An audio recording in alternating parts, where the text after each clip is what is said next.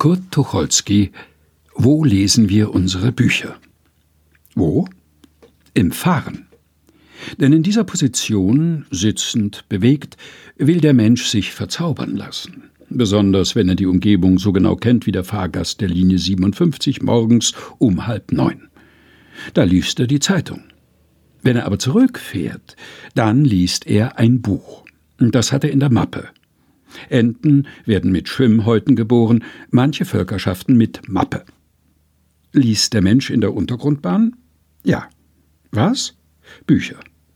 Kann er dort dicke und schwere Bücher lesen? Manche können es. Wie schwere Bücher?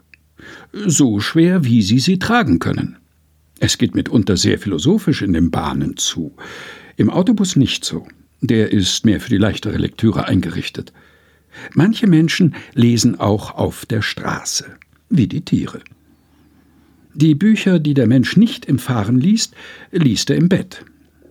Folgt eine längere Exkursion über Liebe und Bücher, Bücher und Frauen, im Bett, außerhalb des Bettes, gestrichen. Also, im Bett. Sehr ungesund. Doch, sehr ungesund, weil der schiefe Winkel, in dem die Augen auf das Buch fallen, fragen Sie Ihren Augenarzt. Äh, fragen Sie ihn lieber nicht. Er wird Ihnen die abendliche Lektüre verbieten.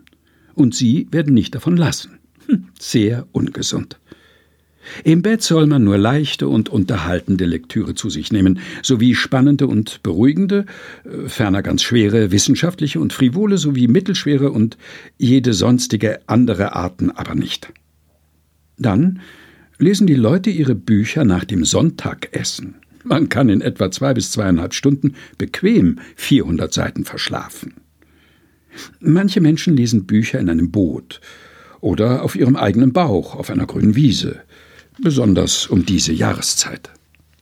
Manche Menschen lesen, wenn sie Knaben sind, ihre Bücher unter der Schulbank. Manche Menschen lesen überhaupt keine Bücher, sondern kritisieren sie.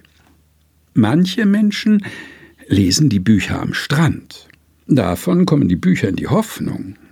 Nach etwa ein bis zwei Wochen schwellen sie ganz dick an. Nun werden sie wohl ein Broschürchen gebären, denkt man, aber es ist nichts damit. Es ist nur der Sand, mit dem sie sich vollgesogen haben. Das raschelt so schön, wenn man umblättert. Manche Menschen lesen ihre Bücher in. Also, das muss nun einmal ernsthaft besprochen werden. Ich bin ja dagegen. Aber ich weiß, dass viele Männer es tun.